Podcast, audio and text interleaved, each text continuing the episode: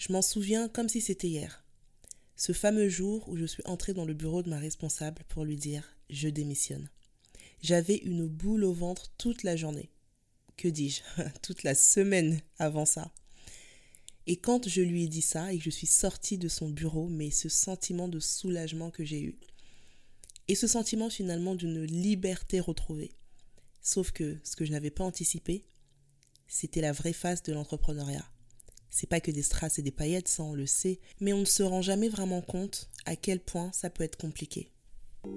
Hello everybody, this is your girl Angie et je vous souhaite la bienvenue dans Passion of Business. Je suis consultante et j'aide les entrepreneurs à transformer leur idée en un business rentable.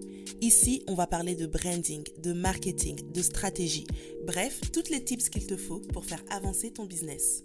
Alors installe-toi bien et c'est parti pour l'épisode du jour. Avant de commencer cet épisode, laisse-moi te rappeler que les portes de mon bootcamp sont officiellement ouvertes. Alors qu'est-ce que c'est que mon bootcamp business? C'est un programme intensif de un mois durant lequel on va travailler en profondeur sur ton business. Si tu as un business mais que tu as du mal à vendre, à attirer des clients ou encore que ton chiffre d'affaires est au plus bas, alors tu seras au bon endroit. Plus d'informations dans le lien dans la description de cet épisode ou en se rendant directement sur www.angiediary.com slash bootcamp. Alors, dans cet épisode, je partage avec toi trois erreurs que j'ai faites dans mon premier business et qui expliquent certainement pourquoi il a dû fermer moins de trois ans après son ouverture. La première erreur que j'ai faite, et on va tout de suite rentrer dans le vif du sujet, c'est le choix du business model. Le business model, c'est quelque chose d'hyper important.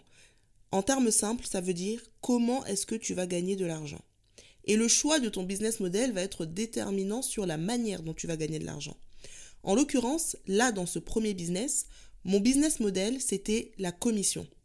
En gros, sur ce site internet qui s'appelait Inu, il y avait deux parties une partie créateur et une partie marque propre. Je m'étais beaucoup inspiré du concept de Asos qui, au sein du même site, a la marque Asos, mais également d'autres marques. Donc là, j'avais la marque Inu et j'avais également d'autres créateurs. 70% de mon business model reposait sur les commissions. Quand on est sur un business model de commission, ce qu'il faut savoir, c'est que déjà on a un plafond au niveau des commissions on peut difficilement prendre 50% de commission. Ça veut dire que si on arrive à avoir 15%, voire 20%, c'est déjà énorme. Et quand on voit que la plupart des sites qui sont sur le business model des marketplaces, elles tirent les commissions vers le bas, on est généralement autour de 10%, voire même 5%. Alors vous, si vous arrivez avec vos 20% de commission, les marques vont s'évanouir. Les créateurs vont se dire mais c'est beaucoup trop. Donc on a cette espèce de plafonnement au niveau des commissions. La deuxième chose sur ce business model, c'est que derrière, on gagne par le volume.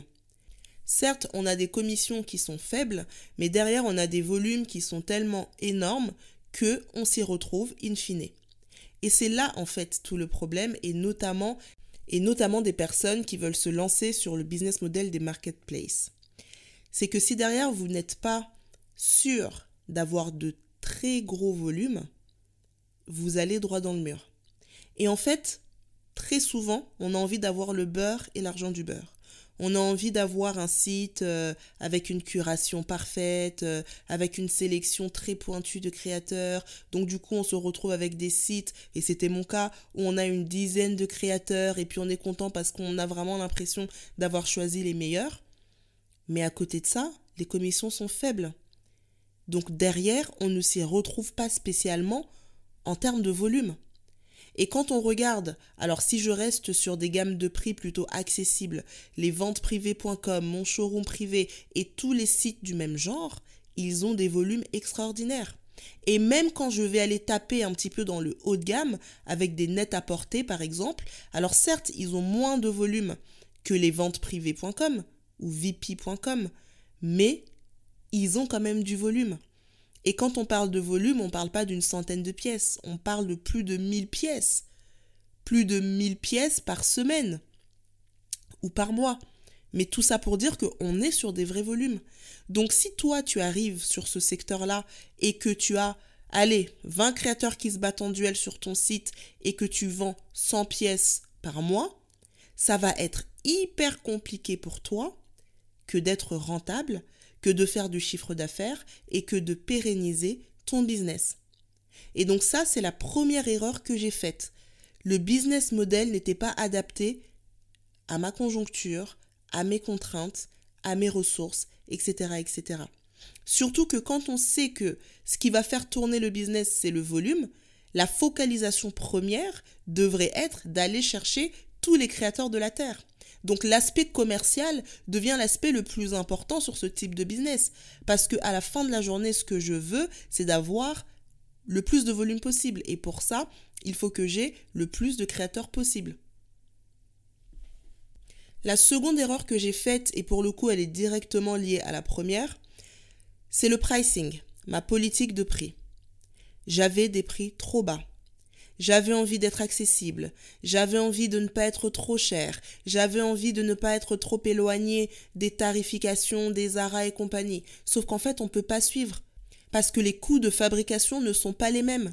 Donc quand sur mon site, je vends une robe de créateur à 80 euros par exemple, et que je prends 10% de commission, 8 euros, déjà ça veut dire que le créateur lui-même en termes de marge, il est ricrac, parce que la plupart des créateurs en plus à l'époque qui fabriquaient en France ou bien soit eux-mêmes. Donc ça veut dire qu'on est déjà sur des coûts de fab beaucoup plus élevés que les marques comme Zara et compagnie qui fabriquent pour des miettes. Et derrière ça, nous, on prend une commission qui du coup est petite, avec 8 euros de commission. Combien de robes est-ce qu'il faut vendre par mois pour faire 10 000 euros de chiffre d'affaires? J'ai fait le calcul pour vous, un peu moins de 1500. Donc vous voyez déjà sur quel type de volume on est?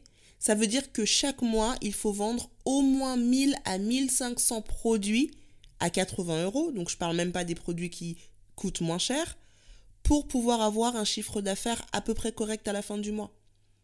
Donc le prix est fortement lié également au business model. Et c'est pour ça que je disais au début que dans ce cas, si on est sur un business model avec de la curation, avec uniquement des créateurs hyper pointus, etc., etc., il faut déjà être sur des prix beaucoup plus élevés. Mais même avec ces prix beaucoup plus élevés, faut quand même avoir un niveau de volume raisonnable. Si tu vends 5 robes par semaine, tu ne t'en sortiras jamais. Et c'était à peu près le type de configuration dans lequel je me trouvais j'étais sur un business model de marketplace avec un chiffre d'affaires lié aux commissions.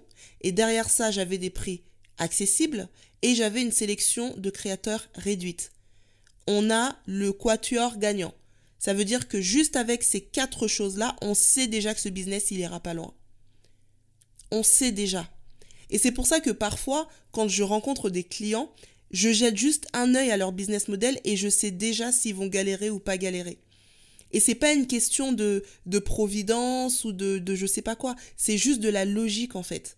Il y a certains business models qui doivent être paramétrés d'une certaine manière si on veut pouvoir générer du chiffre d'affaires et pérenniser l'entreprise. Et il y a certaines choses qu'on fait qui nous emmènent droit vers le mur. Il y a certains types de business, moi je, je rencontre des dizaines et des dizaines de clients par semaine, il y a certains types de business, on sait déjà que ça va aller droit dans le mur. Parce que tous les ingrédients sont réunis pour mettre des bâtons dans les roues à ce business model. En tout cas, moi, c'est la configuration dans laquelle j'étais. Et enfin, la troisième erreur, donc là qui est plutôt sur un aspect image que sur un aspect business, c'était au niveau du storytelling.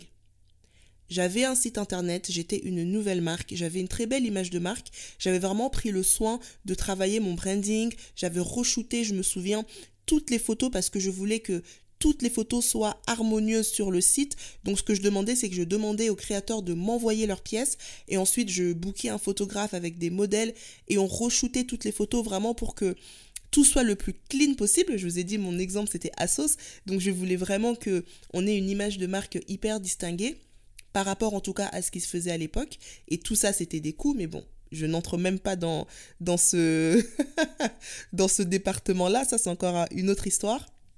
Mais du coup, derrière ça, je vendais juste mes produits. Il n'y avait pas de storytelling derrière. Par exemple, je vous ai dit au début qu'il y avait les créateurs et qu'à côté, il y avait la marque Inu. Pour la marque Inu, j'avais été faire fabriquer les produits à Kinshasa. Donc j'étais partie au Congo, euh, j'avais euh, trouvé un atelier de fabrication et on avait bossé ensemble pendant plusieurs semaines avant que j'y aille, pendant que j'y étais et après que je sois revenue pour justement fabriquer ces pièces parce que je voulais que ce soit des pièces made in Africa. Mais ça par exemple je le racontais pas sur mon site, je le racontais pas sur mes réseaux sociaux au mieux, on trouvait sur la fiche produit, euh, produit fabriqué à Kinshasa, mais c'était tout. Alors que j'aurais dû en faire un axe hyper important de ma communication.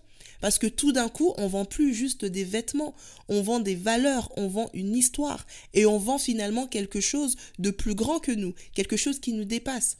Donc je n'avais pas assez travaillé cet aspect storytelling. Et je ne parle même pas du fait que je me cachais totalement et que je ne voulais absolument pas me mettre en avant sur cette marque, qui est encore un autre problème. Mais ça, je pense que ce sera le sujet d'un autre épisode. Tout ça pour vous dire que juste à travers les trois soucis que je vous ai cités, à savoir le mauvais business model, en tout cas un business model qui n'est pas bien calibré, avec un pricing qui n'est pas bon et un manque total de storytelling, ou du moins un manque partiel de storytelling, ben ma société est partie à grande vitesse, vous voyez le TGV là, voilà, c'était ça, mais tout droit vers un mur. tout droit vers un mur. Et au bout de, un peu moins de trois ans, j'ai décidé d'arrêter les frais Juste à côté, j'avais commencé avec une amie à créer ce side business qui s'appelait Happy 50 et qui a pris tellement d'ampleur que c'est devenu mon business principal. Mais voilà en tout cas trois raisons qui peuvent vous expliquer une petite partie, en tout cas, des raisons pour lesquelles j'ai dû arrêter mon business. Alors ce que je pense aujourd'hui, c'est que quand un business ne fonctionne pas, il y a des raisons. Et quand on creuse un petit peu, on se rend compte que il y a une partie dans l'équation qui n'a pas été bien paramétrée ou bien construite. Euh, ça peut être le business model comme là, ça peut être l'image, ça peut être euh, les prix, ça peut être le mode de distribution, ça peut être plein de choses. La bonne nouvelle, c'est qu'il y a une raison et que dès qu'on met le doigt sur le problème, on peut le régler. La mauvaise nouvelle, c'est que si on ne met pas le doigt sur ce qui ne fonctionne pas, on peut continuer comme ça pendant des années et des années. Ça veut dire que si par exemple tu as un side business, donc tu as ton job salarié et à côté de ça tu as un projet sur lequel tu es en train de travailler ou même un business que tu as déjà lancé et que ton objectif c'est que ton business fonctionne le plus vite possible pour que tu puisses quitter ton job et enfin être à plein temps, tant que tu ne mettras pas en place les bonnes stratégies, tu pourras rester comme ça pendant 10 ans. Tant que tu n'auras pas reparamétré tout ce qui doit être reparamétré, tu pourras investir de l'argent dans l'image, tu pourras faire des shootings photos, tu pourras faire ce que tu veux, ton business ne va pas décoller. Pourquoi? Parce qu'à un moment donné, il faut savoir mettre pause, repartir dans les fondations et juste se poser la question, est-ce que j'ai le bon business model? Est-ce que j'ai la bonne offre? Est-ce que j'ai le bon pricing? Est-ce que les choses sont paramétrées dans le bon sens pour que j'aille dans la bonne direction et que je fasse décoller mon business? Et ça, c'est le travail que je fais avec mes clients dans mon bootcamp business. Mon bootcamp business, il dure un mois. Quatre semaines. Pendant ces quatre semaines, on travaille de manière intensive sur ton business. Pourquoi? Parce que s'il faut changer de cap, il faut le faire vite. Tu vois, c'est un petit peu comme un sparadrap. Soit tu choisis de tirer petit, petit, petit, petit, petit à petit et tu passes 100 ans, soit on arrache tout d'un coup, ça fait mal d'un coup, mais au moins tu pars dans la bonne direction et tu sais que quand ça te fera plus mal, eh ben tu seras bien en fait. Et ce qui est bien dans le bootcamp, c'est que comme c'est un accompagnement qui est personnalisé, on peut vraiment s'adapter aux différentes problématiques de chaque business. Par exemple, j'ai une de mes clientes, elle, son problème, c'est qu'elle n'arrivait pas à attirer son client idéal. Ça veut dire qu'elle est sur un domaine plutôt artistique et en fait, elle faisait des collaborations avec des marques et elle avait envie de commencer à travailler avec des entreprises pour leur proposer ses prestations. Et donc, elle avait été contactée par quelques entreprises l'année dernière, elle était super contente par rapport à ça, mais là, ça faisait plusieurs mois qu'il se passait plus rien. Et là, on a revu complètement tout son business model. Avec quel type d'entreprise est-ce que tu veux travailler? Et de manière vraiment précise. Et une fois qu'elle a déterminé ce type d'entreprise avec lesquelles elle voulait travailler, on a revu son offre. Quel type d'offre est-ce que tu peux proposer à ce type d'entreprise? Et une fois que ça, ça a été fait, la troisième étape, ça a été de lui dire de retrousser ses manches et de commencer à démarcher. Alors, comme beaucoup, elle déteste le démarchage, mais on a mis en place une stratégie qui lui permet de démarcher sans trop sortir de sa zone de confort. Et donc c'est ce qu'elle a commencé à faire. Elle a commencé à démarcher. Elle s'est fixé des objectifs chaque mois. Et la dernière fois, elle m'a écrit un mail pour me dire Angie, tu vas pas me croire, j'ai signé deux contrats depuis le mois dernier. Et en fait, je réalise maintenant pourquoi j'arrivais pas à attirer des clients C'est qu'en fait, j'attendais qu'ils viennent à moi, alors qu'il fallait juste que j'ai la bonne stratégie pour aller les chercher. Et là, elle est passée de je vais bientôt fermer mon business parce que je m'en sors plus et j'arrive pas à faire rentrer du cash à j'ai signé deux clients et ça me donne la pêche pour la suite. Et c'est ça en fait la différence. Avec une autre cliente par exemple, elle elle est sur euh, le secteur de la food, elle est traiteur et donc euh, pareil, elle n'arrive pas à attirer de clients. Elle avait un restaurant avant qu'elle a dû fermer et c'est pour ça qu'elle s'est reconvertie en traiteur. Et donc euh, voilà, elle essaie d'attirer son client idéal. Et tout de suite, quand on a fait un petit peu l'audit de son business, je lui ai dit qu'il fallait qu'elle change complètement son image. Pourquoi? Parce que ses produits sont extrêmement qualitatifs. Moi, j'ai déjà goûté ce qu'elle fait et c'est juste exquis. C'est vraiment super bon, super quali, il y a de la recherche, enfin, c'est vraiment top. Sauf que l'image qu'elle proposait ne correspondait pas du tout à la qualité du travail qu'elle fournissait. Alors, c'était très simple. Je lui ai dit, tu vas m'effacer toute ta page Instagram. Et là, elle a essayé de négocier en dit, mais quand même, regarde, j'ai tant de posts. Je veux rien savoir. Je veux que tu effaces tout parce que tu n'attires pas tes clients parce que cette image-là ne correspond pas au type de client que tu veux attirer. Et donc ce qu'on a fait, c'est qu'on a retravaillé son image. On a retravaillé son image à l'aide de différents moodboards. On a refait complètement son ADN visuel. Et une fois qu'on a fait ça, elle a booké un shooting avec un photographe pour donc re-shooter tous ses plats, faire un shooting également personal branding, parce qu'elle sait maintenant exactement quel type de contenu est-ce qu'il faut qu'elle poste pour que ça corresponde parfaitement à son client idéal. Et tout ça en un mois. Quatre semaines seulement. Ça veut dire que là, si ton business est en difficulté, si tu n'arrives pas à voir clair, si tu n'arrives pas à attirer tes clients ou à avoir un chiffre d'affaires qui te permet de te verser un salaire, dis-toi que tu n'es qu'à quatre semaines d'une révolution totale au sein de ton business, d'un changement de stratégie et d'un mindset reboosté à bloc. Si tu as envie de nous rejoindre pour cette session du mois de mars, tu peux aller directement sur le lien qui se trouve dans la description de cet épisode ou sur www.angiediary.com slash bootcamp.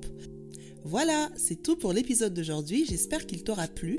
Si c'est le cas, n'hésite pas à me laisser 5 étoiles ou un commentaire sur la plateforme sur laquelle tu écouteras ce podcast.